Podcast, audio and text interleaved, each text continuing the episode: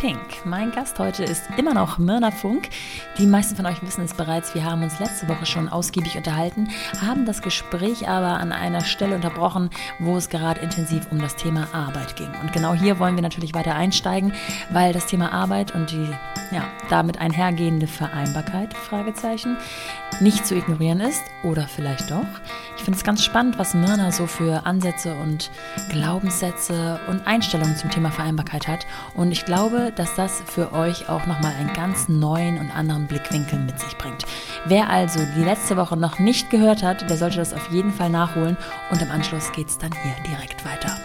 Nicht zu vergessen, am Ende folgen natürlich die Playground-Fragen. Ich habe äh, darauf nicht verzichtet, sondern sie einfach hinten direkt ins Gespräch mit eingebunden. Deswegen ist diese Folge auch verhältnismäßig lang dafür, dass es ja eigentlich der zweite Teil und damit normalerweise Playground-Folge ist. Genug geredet, steigt einfach mit ein und kommt mit mir in die Welt von Mirna Funk.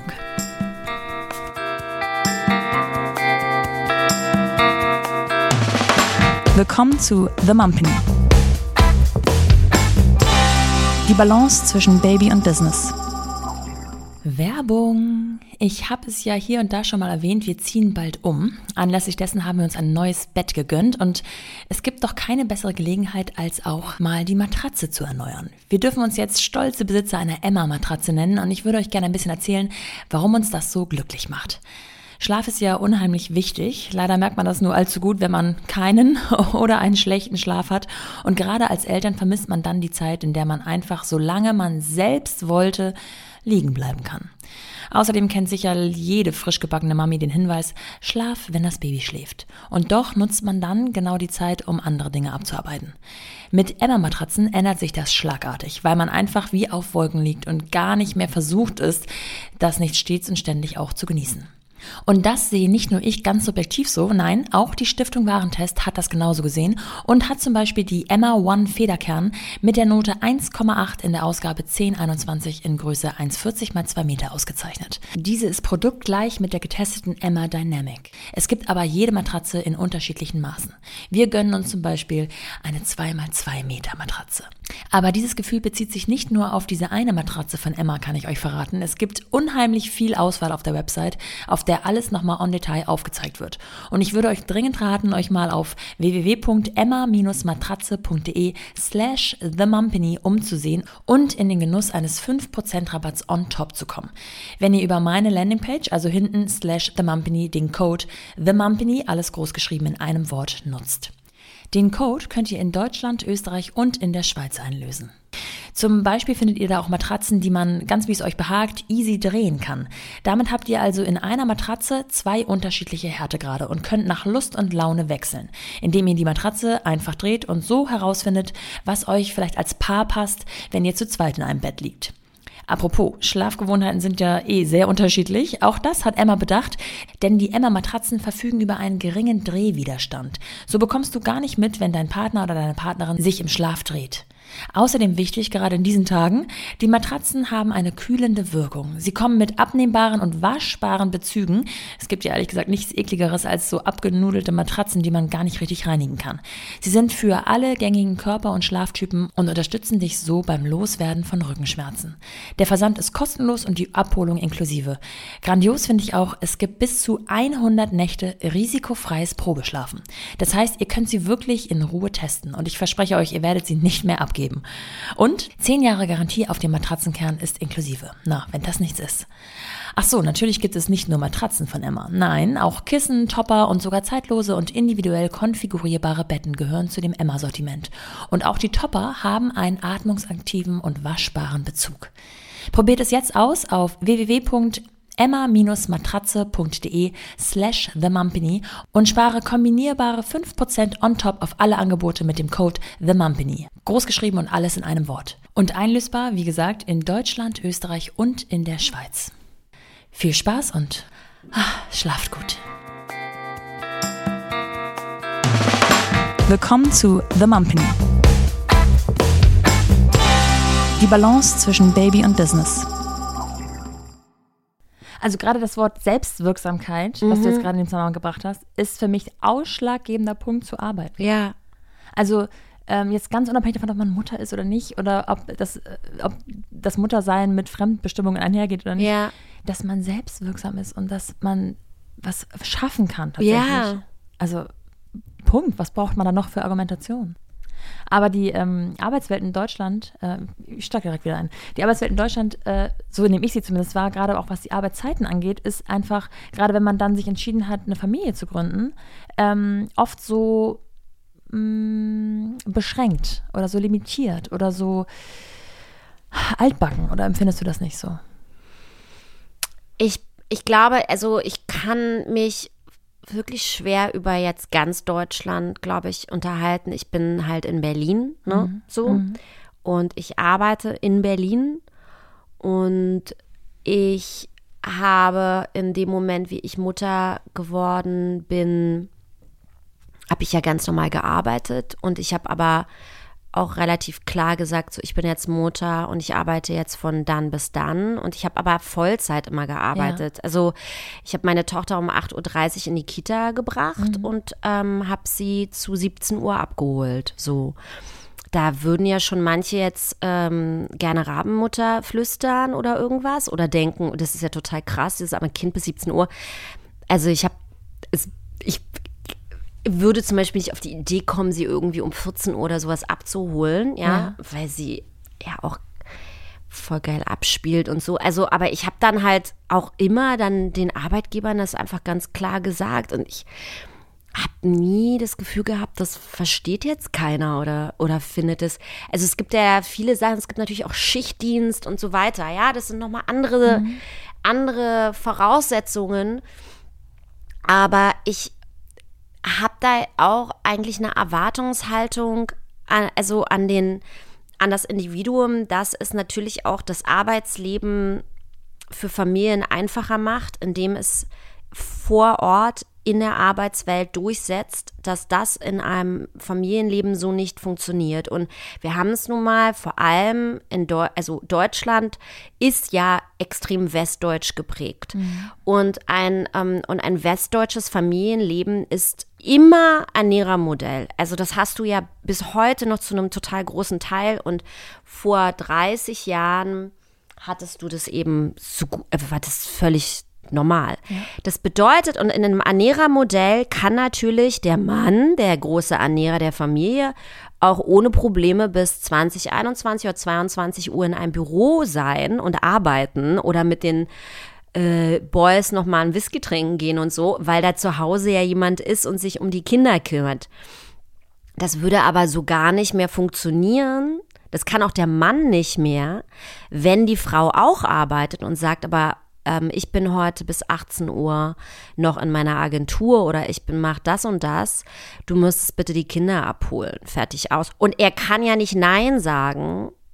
Das ist auch, was die Leute nicht verstehen. Er kann dann nicht Nein sagen, weil sie dann sagt, na, wenn du das nicht machst, dann verlasse ich dich.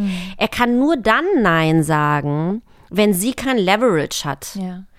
Also das heißt, die, die, das Ernährermodell ist ein, ein Familienmodell, was ähm, sozusagen überhaupt nicht auf Augenhöhe funktioniert und wo die Frau natürlich völlig unterdrückt wird und überhaupt nichts, keine, keine Forderung stellen kann, weil ihre Existenz in den Händen eines anderen liegt. Und, äh, und deswegen kann der machen, was er will und deswegen verändert sich dann auch im Berufsleben natürlich nicht so viel, weil die haben alle keinen Bock mit der alten am Abendbrottisch und den Kids zu sitzen, sondern bleiben halt im Büro. Und dieses, dieses, dieses, dieses Arbeitsmodell, das haben wir eben, das sehen wir eben heute noch. Das ist aber das Ergebnis eines konservativ, traditionell westdeutschen Familienmodells. Und darüber muss halt natürlich gesprochen werden. Das heißt, wenn wir das Familienmodell ändern, wird sich automatisch auch die Arbeitswelt ändern. Weil auch die Männer nicht mehr so richtig machen können, was sie wollen. Und die Frauen sozusagen dort ja auch durch, durch Positionen in höheren Hierarchien und so weiter Veränderungen im, im Arbeitsalltag vollbringen würden.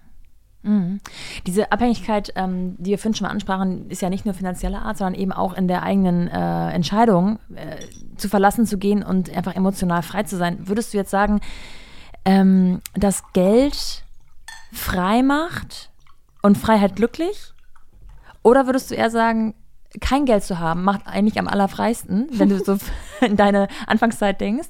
Und ähm, du sagst, äh, ich, solange man keine Verantwortung für ein Kind hat, möglicherweise, hat es mich am allerfreisten gemacht, dass ich kein, kein Geld hatte. Dann konnte ich äh, jeden Job annehmen, den ich wollte und musste jetzt ähm, sozusagen nur für mich selber sorgen. Ja gut, da hatte ich ja nicht kein Geld. Ich hatte ja trotzdem Geld. Also ich musste, also in dem Moment, wie wir, wie wir leben in einer, in einer Gesellschaft und, ähm, und sozusagen nicht von Sozialhilfe leben, brauchen wir Geld. Mhm. Weil ich muss die Miete zahlen, egal in welcher kleinen Wohnung ich lebe und ich muss mich ernähren und in dem Moment brauche ich Geld. So.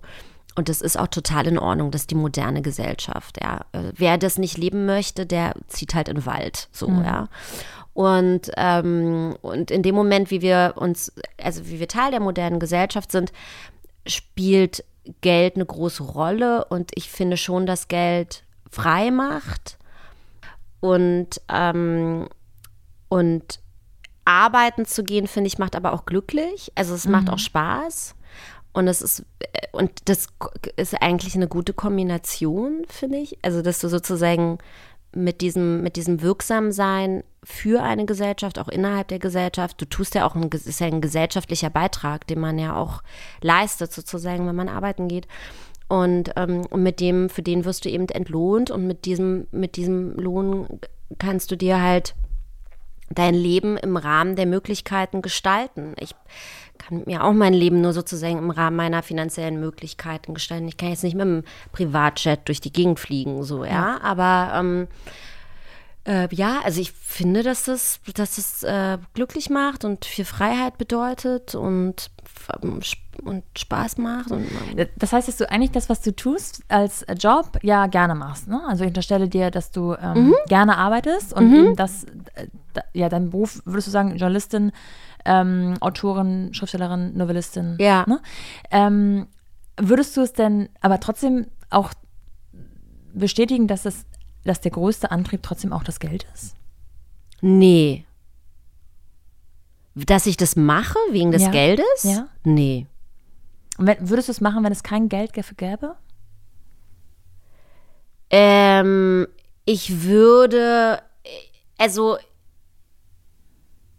also ich muss mich ja an, das ist so, das ist jetzt sozusagen eine schwierige ja, Frage, weil ne, die Frage ist anders. Müsste ich, wäre ich jetzt Erbin, und hätte jetzt 20 Millionen auf dem Konto und du würdest, also du würdest mich anfragen oder jemand anders würde mich anfragen, ob ich, ob, würde ich dann Nein sagen oder Ja sagen. Das mhm. ist ja mhm. wichtig. Mhm.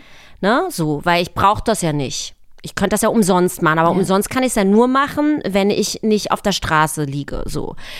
Und dann würde ich natürlich schreiben und ich würde, würde, ich würde, ich glaube, ich würde durchdrehen. Ich wünsche mir, ich spiele auch Lotto zum Beispiel ja. und ich wünsche mir, wünsche mir natürlich auch irgendwie im Lotto zu gewinnen und Millionärin zu sein und so, um diesen Druck nicht mehr zu haben.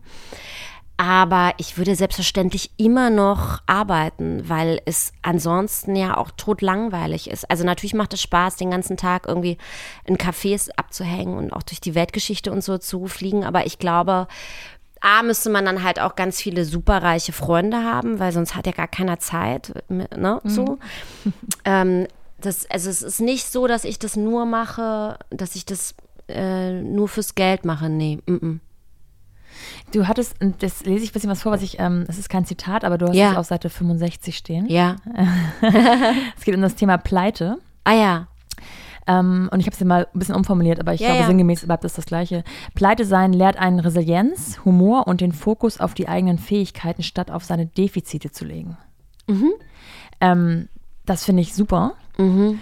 und frage mich, wie man das schafft, weil ich glaube, dass man unterwegs vielleicht doch auch erstmal kurz ähm, an seine Defizite denkt, wenn man pleite ist. Ja. Ähm, bevor man dann sozusagen wie Phönix aus der Asche emporsteht äh, und sagt, nein, ich äh, klopfe auf meine Fähigkeiten, ja. beharre auf meine Fähigkeiten. Ja. Ähm, wieder sowas, was einfach in dir ist oder was du dir antrainiert äh, hast im Laufe der Zeit? Was, was würdest du anderen sagen als, als Ratschlag? Also Ratschlag ist mal so ein schwieriges Wort, aber. Mm. Ich so, ich glaube, es ist total wichtig, äh, auch in Situationen zu sein in seinem Leben, wo man, wo man sozusagen, ähm, wo man erfinderisch werden muss. Und in dem Moment, wie man erfinderisch werden muss, schaut man, was bringe ich sozusagen mit? Was, was, ne, was bringe ich mit? Was, was kann ich da, was, was kann ich da aus mir, aus meinen Fähigkeiten rausholen, um dann aus meiner, aus meiner Situation herauszukommen. Und das ist dieser Druck, von dem ich auch ganz oft schreibe, also dieser existenzielle Druck, der ist, der ist eben nicht nur, ähm, nicht nur belastend, sozusagen zu, zu gucken, was, was, was habe ich da eigentlich, womit ich was anfangen kann. Und, ähm, und, und ich halte da wirklich einfach viel von, weil ähm, einen das so ein bisschen auf sich zurückwirft und man dann eben schauen muss. Und wir haben ja alle was, das habe ich auch, das schreibe ich ja auch in dem Buch, ne? Wir haben sozusagen alle Fähigkeiten, Talente, irgendwas auch, was uns unterscheidet vom anderen. Wir sind ja alle völlig anders, ja. Mhm. Und, und zu gucken, was, was ist da in mir, was ich, äh, was ich auch für die Gesellschaft interessant machen kann. Also was, welchen Beitrag kann ich leisten für die Gesellschaft? Und in dem Moment, wie ich einen Beitrag für die Gesellschaft leiste, kann ich diesen Beitrag ja auch monetisierbar machen. Ja. Ne? So funktioniert ja die Gesellschaft. Und, und, und da muss man aber manchmal eben auch hinkommen an diesen Punkt, um dahin zu gucken zu sich selbst. Um dann auch vielleicht Pläne zu schmieden? Voll Pläne zu schmieden, zu gucken, was man mit seinem Leben macht und wie man dieses Leben gestalten kann, auch so gestalten, dass man halt glücklich wird. In dem Moment, wie man aus, aus sich selbst heraus wirksam wird. In dem Moment, wie man äh, arbeitet oder einen Beruf gefunden hat, der ja auch mit seinen eigenen Charaktereigenschaften korrespondiert. Das macht, das führt ja dann sozusagen zu einem glücklicheren Leben, als wenn ich die ganze Zeit Dinge tue, die eigentlich konträr zu meinem, mhm. zu meinem eigenen Selbst sind. Und deswegen ist es ja so wichtig zu schauen, was ist da in mir, was sind da für Eigenschaften, was sind da für Stärken, was sind da für St äh, Schwächen und was kann ich mit dem anfangen innerhalb dieser Gesellschaft? Ja. Ähm, wenn du Pläne machst, machst du auch so Langzeitpläne? Voll. Und bist du eher der 15 oder 20 Jahre Typ? Äh, ich bin äh, äh, alles drei. Also ich, äh, ich bin, ich, ich bin, ich, also ich bin der härteste, Plan, falls irgendjemand mal einen Planer braucht, Wedding Planer, Lebensplaner, Birthday Planer. Liebst du? I, it's, it's my thing. Mhm. Also ich plane wirklich, plane über äh, Tag, ich plane Stunden, ich plane Tage, ich plane Wochen, ich plane über Jahre.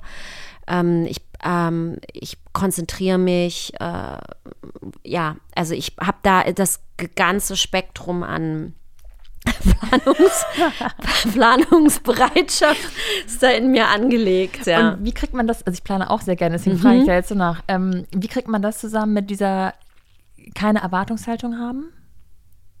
Oder beziehst du das Plan sozusagen eher auf so auf mich. Auf Objekte und auf dich selber und auf Dinge, ich die du, plane die du mich. beeinflussen kannst? Ich plane, ich plane mich. Ich plane, was möchte ich? Ich plane, was mache ich wann? Äh, ich, äh, also plane mein Leben, nicht das der anderen. Ich habe aber natürlich auch, ich bin 41 Jahre alt, ich habe schon auch ein bisschen verstanden, wie die Welt funktioniert. Ne? So, das heißt, ich weiß ungefähr, ähm, ich habe zum Beispiel was total Wichtiges gelernt. Leute wollen gerne oftmals neu anfangen oder sowas. Oder die wollen jetzt, ich möchte jetzt mh, mm, ein neues Business aufmachen oder ich möchte Yogalehrerin werden oder ich möchte jetzt da und damit Geld verdienen. Und, äh, und dann beenden die plötzlich irgendwie ihren Job und merken, äh, das geht ja alles gar nicht und so. Und was ich begriffen habe in den letzten 20 Jahren ist, wenn du etwas möchtest, womit du dann dein Geld verdienen willst, brauchst du fünf Jahre, bis du so viel damit verdienen kannst, dass du davon leben kannst. Das heißt, äh, ich habe ja auch, ich habe bis zum, äh, bis zum Dezember 21, also bis zum letzten Jahr, habe mhm. ich in Festanstellungen gelebt. Also ich, hab, ich war fest angestellt, Vollzeit und Teilzeit, also im letzten Jahr nur noch Teilzeit, aber die ganzen Jahre Vollzeit und habe parallel dazu an meiner journalistischen und schriftstellerischen Karriere gearbeitet. Ja. ich habe von der nicht leben können, ja. bis zu diesem, bis klar wurde, dass ich das kann. Und erst dann bin ich sozusagen aus der Festanstellung rausgegangen. Ähm, ich mache jetzt eine Transition hin zu, äh, und das mache ich nicht jetzt erst, sondern ich will seit ungefähr 2018 habe ich mich entschieden, ich möchte langfristig ab einem bestimmten Punkt mit Mitte 40, die, die 20 Jahre bis ich 60, 65 bin, eigentlich nur noch Drehbücher schreiben. Ja. Und ich, und ich wusste, ich brauche mindestens fünf Jahre, um irgendwann mit dem Drehbuch, äh, mit Drehbuch Geld zu verdienen. Also musste ich parallel anfangen, mich sozusagen auf Drehbuch zu konzentrieren und und Weichen dafür stellen und so weiter. Und jetzt habe ich gerade mein erstes äh, Drehbuch für einen, für einen Film äh, geschrieben. Arbeite jetzt äh, in einem Writers Room für eine Serie. Davon kann ich noch nicht leben. Ne? Aber ich bin sozusagen, es geht immer weiter, es geht immer weiter. Und dann, wenn das dann erstmal raus, dann kommt mehr. Und äh, ich habe damit 2018 angefangen. Da war ich 37 Jahre alt und ähm, wenn alles glatt geht, das muss es aber nicht, dann werde ich es geschafft haben, bis 45, ich habe noch vier Jahre vom Drehbuch schreiben zu leben. Ja. Aber jeder, der glaubt, oh, ich mache jetzt mal was und nächstes Jahr wird, und es wird dann alles total, der hat einfach wirklich nicht, also das dauert, Dinge dauern. Mhm. Ich habe meinen ersten Text publiziert vor zehn Jahren. Mhm. Vor zehn Jahren. Und jetzt bin ich sozusagen, es hat zehn Jahre gedauert, bis ich vom Schreiben leben kann und zur Bestseller-Autorin wurde und, äh, und, und so. Ne? Es hat zehn Jahre gedauert. Ich bin das nicht von heute auf morgen ja. geworden. Und keiner wird das. Ja. Also vielleicht gibt es da irgendwie Leute da draußen oder so, ja, aber, aber im, im sozusagen das Gros muss verstehen, dass man also wenn man, man muss langfristig planen und verstehen, dass Dinge Zeit brauchen. War dir das vor zehn Jahren auch schon bewusst, dass das einfach jetzt dauert? Mm. Ich habe gar nicht damit gerechnet, dass ich davon irgendwann leben kann. Darauf habe ich sozusagen mich gar nicht. Ich wollte das immer, aber ich habe darauf, ich habe daran gar nicht. Ich wollte das, aber ich habe nicht darauf spekuliert. Ja. Ich spekuliere auch nicht darauf, dass ich mit 45 äh, sechs Filme im Jahr mache. Ich habe ein Ziel und diesem Ziel gehe ich nach und es ist total krass bei mir. Also meine Freunde und so Menschen, die mich kennen. Ich sehe rechts und links nichts. Ich sehe nur dieses Ziel und arbeite nach diesem Ziel, also arbeitet auf dieses Ziel hin und parallel zu meinem, zu meinem Weg hin zu diesem Ziel kreiere ich schon neue Ziele in der Zukunft. Ja. Und, ähm, und, und, aber das mache ich auch und ich mache mehrere. Ich habe auch, ich habe es letztens einer Freundin gesagt, ich habe ja, ich habe ja Plan A, Plan B, Plan C, Plan D und Plan E. Wirklich? Wirklich. okay. Mhm. Und die laufen alle parallel. Ja. Und an denen arbeite ich alle parallel. Aber sind es immer so Weichen, so Kreuzungen, so wann, wenn nee. nicht links, dann rechts, dann so, oder ist es so völlig. Ich arbeite anders? an denen 100% auf alle parallel, weil ich weiß, dass davon ja auch mindestens die Hälfte nicht funktionieren wird. Mhm. Das heißt, ich muss, muss an all den parallel laufen, äh, äh, arbeiten, ähm, um dann zumindest 50% davon erreichen zu können. Und wenn du die Pläne um 50 Prozent cuttest und dann mehr verfolgen könntest, nee, macht keinen Sinn. Nee, nee, mhm. nee. Weil die ja dann nicht, also dann habe ich ja nur noch. Das sind keine Backups mehr dann. Habe ich ja keinen Backup. Wenn ja. ich nur fünf, wenn ich davon 50 Prozent mache, dann gehen ja, klappt ja nur 25 Prozent mhm. und nicht 50. ja. ja. Und das heißt, du stehst jeden Morgen mit diesem Ziel vor Augen auf und bist auch unterwegs sozusagen. Bist du dann auch geduldig unterwegs, weil du einfach super weißt, geduldig. Ich bin total hartnäckig, super geduldig. Ich bin ein ganz krasser Marathon-Typ. Mhm. Ich war das auch als Kind. Also ich kann überhaupt keinen Sprint, ich kann keine 100 Meter. Mhm. Da brauche ich 23 Sekunden für. Also jeder, der irgendwie 100, es ist ein totaler Joke aber du kannst mich ohne Vorbereitung, ich, also du sagst, ich ziehe mir jetzt Tonschuhe an und du sagst zu mir, du musst jetzt 40 Kilometer laufen. und ich bin nicht vorbereitet, Ja. gar nichts. Und ich laufe dir diese 40 Kilometer und ich bin dann, ich gebe nicht auf. Ich gebe nicht auf. Ich gebe nicht auf. Ich bin tot. Und ich schaffe das sozusagen, auch wenn es dann hart wird und so, in so einen Zen, dann gehe ich in so einen Zen-Modus. Aber ich gebe, ich verliere mein Ziel überhaupt niemals aus den Augen. Niemals. Und für mich ist das Allerwichtigste, ans Ziel zu kommen ähm, egal wie lange es braucht. Und deswegen bin ich ultra geduldig. Weil ich weiß, dass es ganz, also um richtig, um Sachen zu erreichen, die einen richtig krass sozusagen zufriedenstellen und glücklich machen, es braucht ganz viel Geduld und ganz viel Arbeit und ganz viel Durchhaltevermögen. Viele Frauen, die so Mütter werden und dann erstmal so ein, zwei Jahre rausgehen, das ist ja gar nicht dein Konzept, die sind ja dann auf ihrem Marathonweg ausgebremst. Ne? Die, die biegen ja rechts ab, um mal ein Stückchen zu trinken sozusagen oder Pipi zu machen. Ähm, so, das war ja bei dir nicht so. Du hast ja sogar im siebten Monat noch eine Festanstellung gesucht, wenn ich es richtig gelesen habe, ne? Ähm, Ja, habe ich auch. Das würde Mhm. mich auch mal interessieren, ob das schwierig war oder ob der Chef gesagt hat, nö, ist kein Problem. Der hat eine französische Mutter gehabt. Okay. Für den war das völlig normal. Ich habe gesagt, ich äh, will äh, sofort wieder einsteigen. Ich habe keinen Bock zu Hause abzuhängen. Und für den war das deswegen überhaupt kein Problem. Okay. Ich könnte mir vorstellen, dass ein, ein anderer Mann an dieser Stelle vielleicht gedacht hat, ja, das sagt sie jetzt und dann kommt sie drei Jahre nicht wieder oder so. Also man hört Maybe. immer mal wieder Geschichten, dass hochschwanger, hoch in Anführungsstrichen, es nicht so leicht ist, eine Festanstellung zu bekommen. Ja, War in deinem Fall anders. Du bist nach sechs, sieben Wochen wieder eingestiegen. Ähm, deswegen warst du jetzt gar nicht ausgebremst. Mhm. Aber ähm, was würdest du, also angenommen, ich kenne jetzt deine Bubble natürlich nicht, aber angenommen, du hast in der Bubble eine Frau, die dir nahesteht, die du magst Mhm. und die würde eben so anders ihr Leben gestalten. Was würdest du ihr raten? Äh, dann dauert es halt drei Jahre länger oder äh, mach das nicht? Tu es nicht? Tu es nicht? ich, ähm, ich hatte so eine Frau in meiner Bubble. Und, ähm, und, ähm, und äh, unsere, sozusagen, unsere, unser Lebensweg musste sich dann einfach trennen. Das ist, kann ich nicht. Äh, also da kann ich nur sagen, hast du schon mal darüber nachgedacht, dass wenn der morgen vom Auto überfahren wird, du deinen Kindern nicht mal mehr eine Banane kaufen kannst?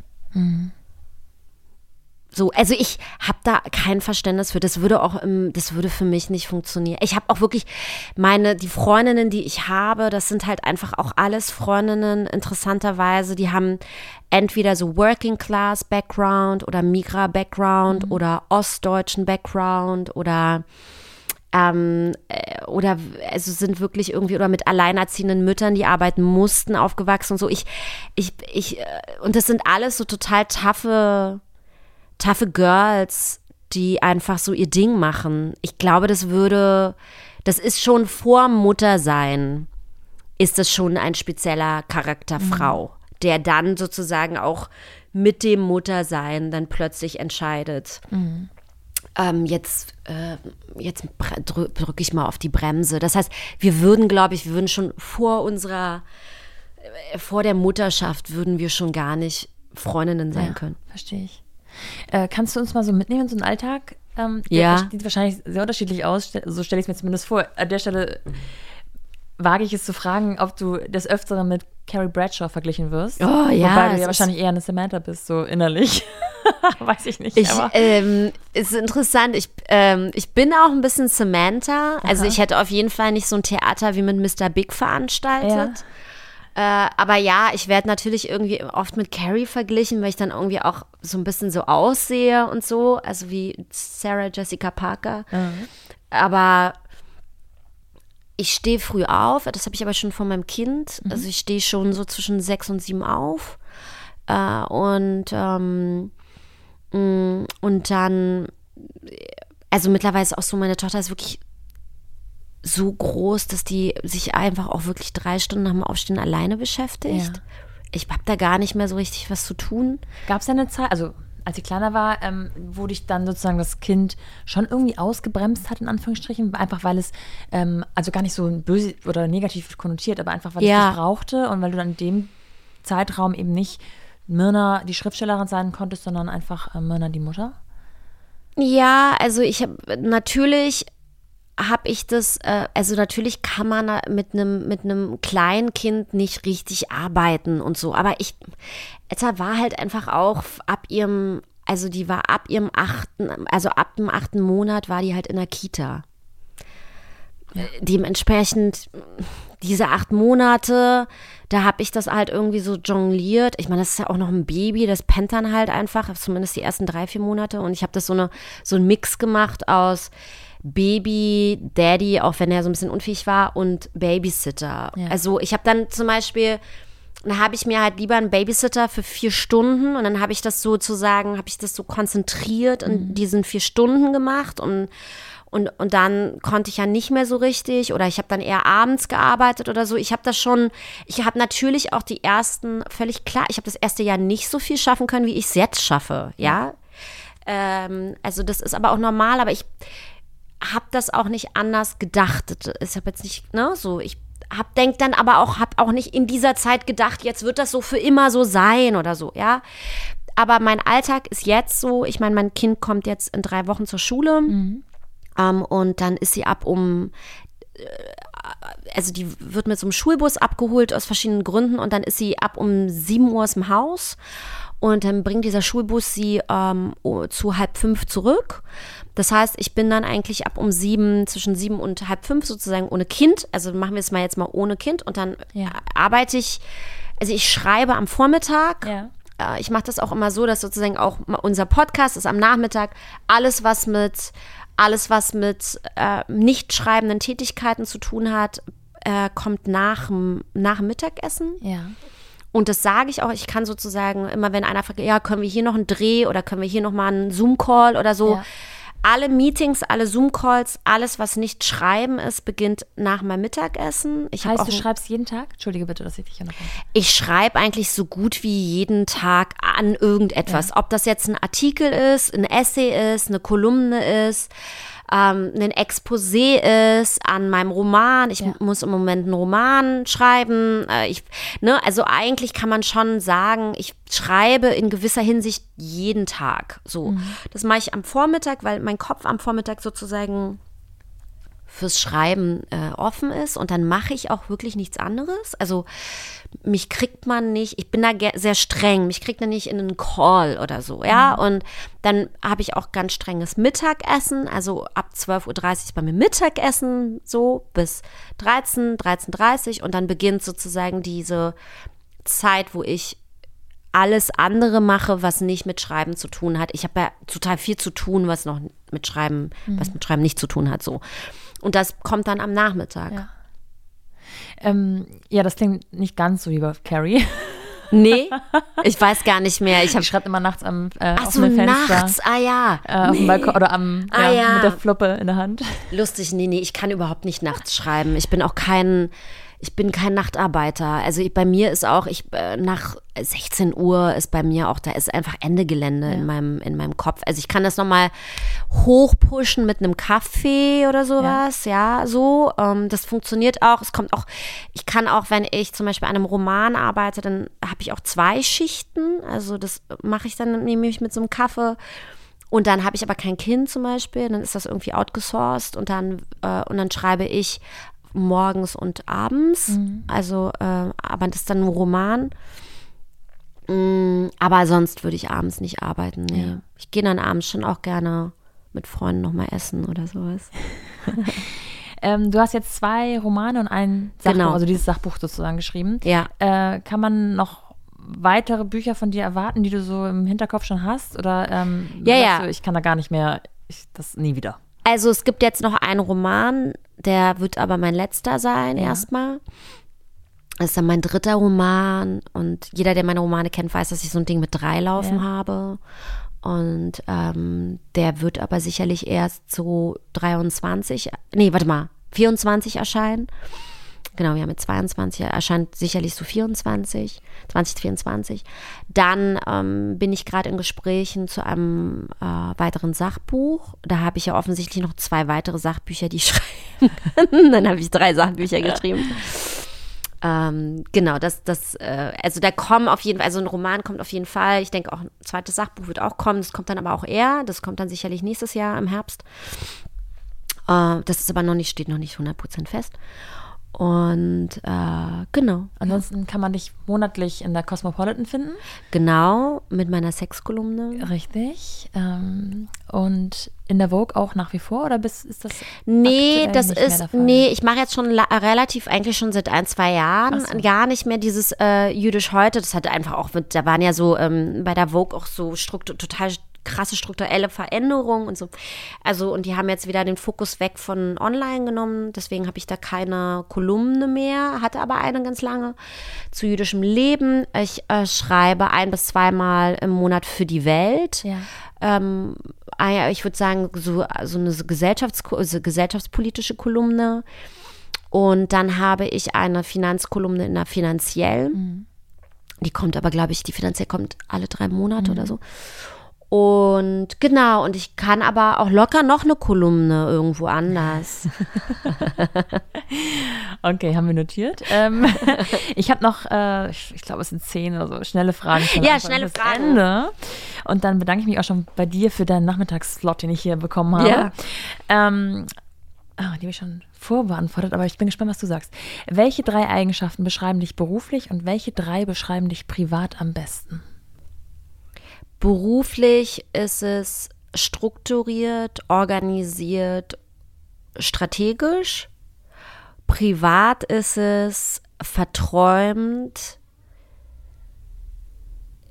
genussvoll und ähm, äh, also sogar, also sozusagen so das Gegenteil, ähm, wie kann ich das, ähm, warte mal, verträumt, genussvoll und so flowy. Flowy. Also ich bin einfach, ich, ich habe wirklich wie so zwei Herzen. Also ich kann total, ich bin total strategisch und, und konzentriert Ja. und ich kann aber auch das völlige Gegenteil Ja. davon sein und auch exzessiv und, und äh, brainless und so. Ja, spannend, weil die allermeisten nennen drei Worte und sagen, es ist privat genauso. Also sehr interessant, okay. Ich hatte gedacht, dass du vielleicht noch meinungsstark sagst. Also, Nee, das ist eine Beurteilung der anderen. naja. Das ist ja gar nichts, was ich selber über mich sagen würde. Ich Ja, habe da gar keinen Fokus drauf. Das ist ja sozusagen, alle denken immer, dass das sozusagen mein Fokus ist, aber mich interessiert das gar nicht, weil ich über, darüber ja gar nicht nachdenke. Ich, ich bin ja, ich wirke ja nur aus mir selbst heraus und die Beurteilung, dass das dann meinungsstark ist, ist die vom Außen. Aber ich selber setze mich nicht hin und denke, oh, jetzt sagst du mal was meinungsstark ist. Aber du weißt ja, wie du wirkst, oder? Oder du hast ein Gefühl dafür, oder du glaubst. Ja, aber es interessiert mich nicht. Aber es interessiert mich nicht. Wie wird man das los? Ich weiß gar nicht, ich denke darüber gar nicht nach. Ich kann, deswegen kann ich dir nicht sagen, wie wird man das los oder so.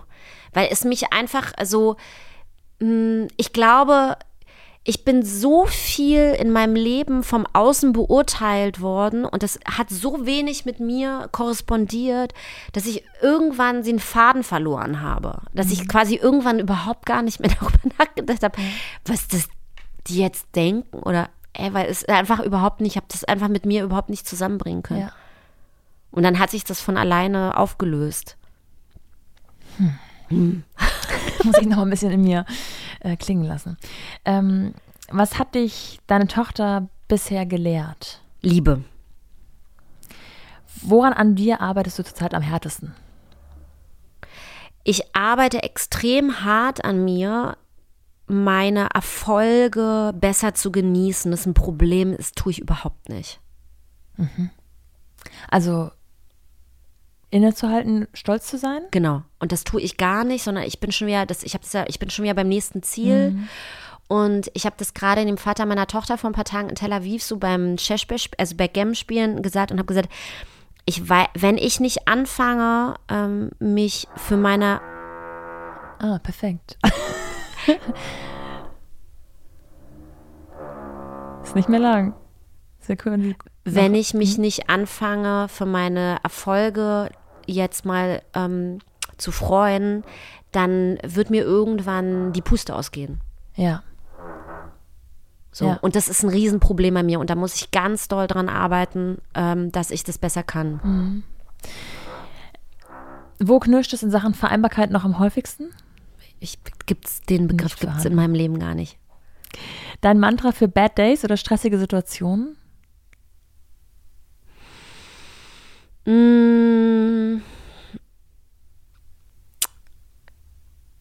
Also zu verstehen, dass das zum Leben dazugehört.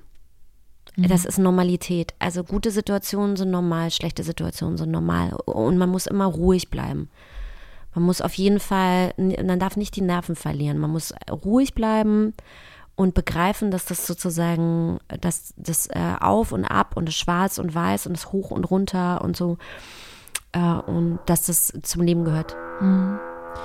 Ich muss noch mal kurz eine Frage ähm, zur Vereinbarkeit noch einmal zurückstellen. Ja. Ähm, ist das so völlig non-existent in deinem Leben, weil du vielleicht auch einfach gut organisiert bist? Also, dass du weißt, ich muss heute schreiben, ich muss mich konzentrieren. Ich habe mein Kind organisiert im, mithilfe einer Babysitterin oder mithilfe von XY.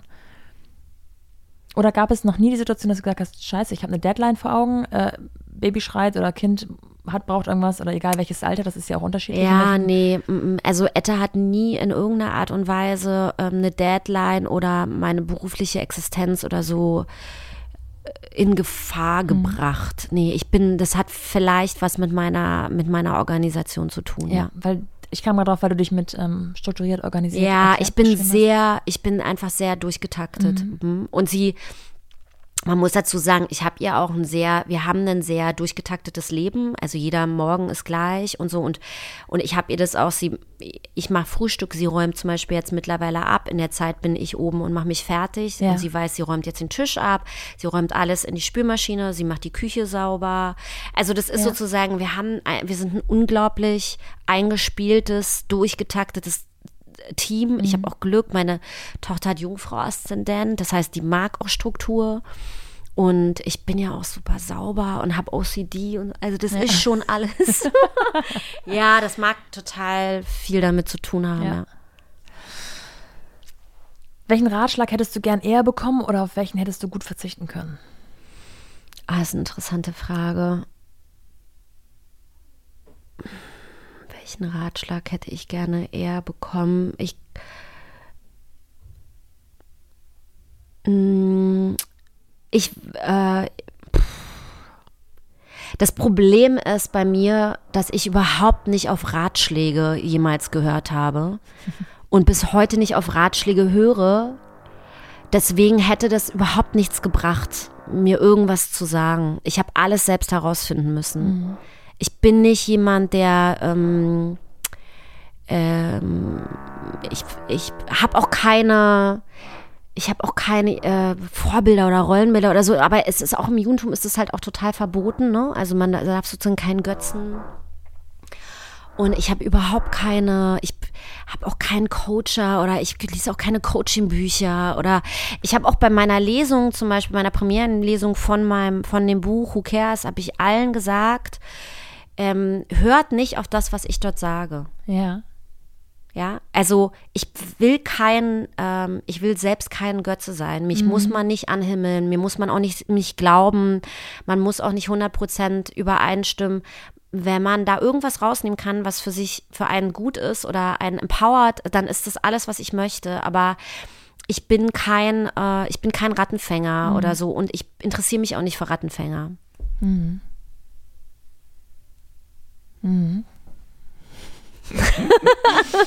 Was wünschst du deiner Tochter und was wünschst du dir selbst hinsichtlich dieser Themen in 20 Jahren?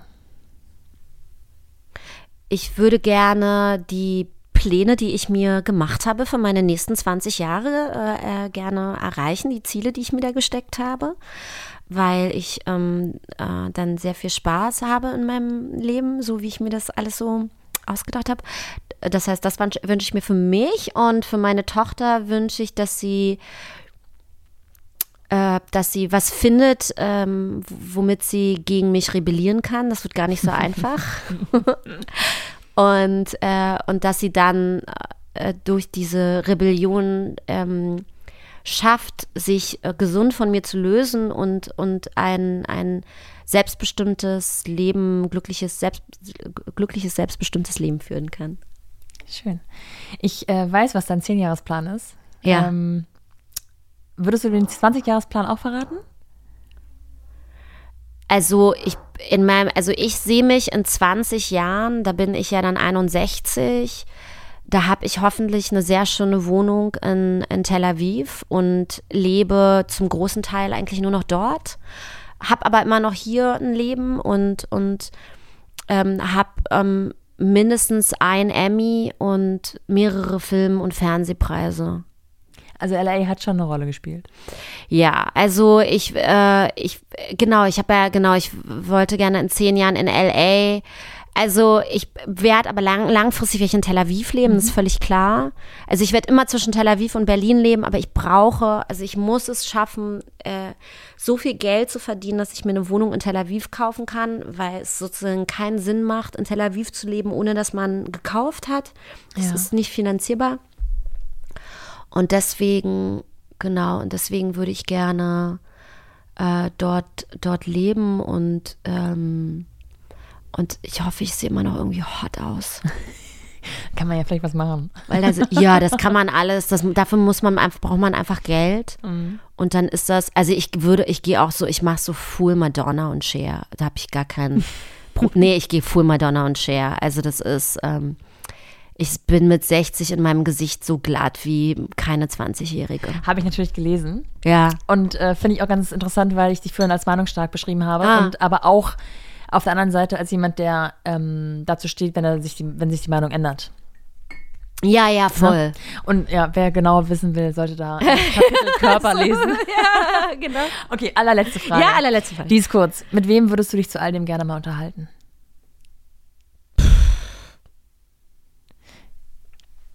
Da du keine ja, Vorbilder genau. hast in dem Sinne, hat es sich vielleicht erledigt. Ja, aber ich dachte, genau. ich probiere es trotzdem mal. Ja, ja, niemand. ich danke dir sehr. Dankeschön. Vielen Dank für deine Zeit. Dank dir.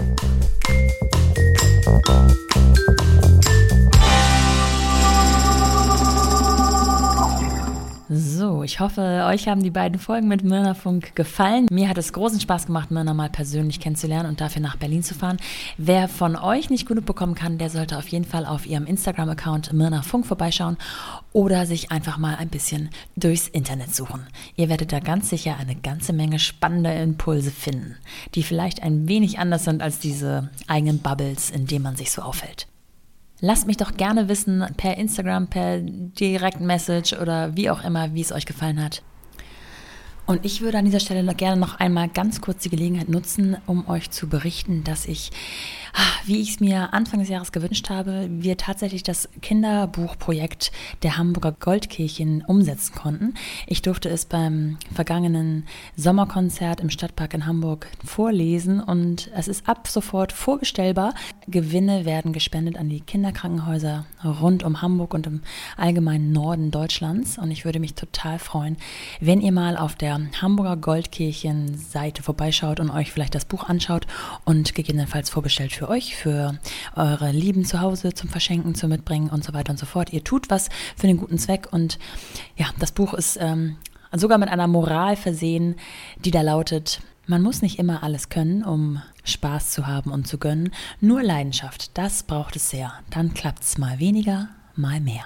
Und denk stets dran, du kleiner Spatz, wenn du was gerne magst, dann mach's. Hab Spaß dabei und teile Freude. Das sagt sogar die weise Eule. Bis dahin, eure Nora.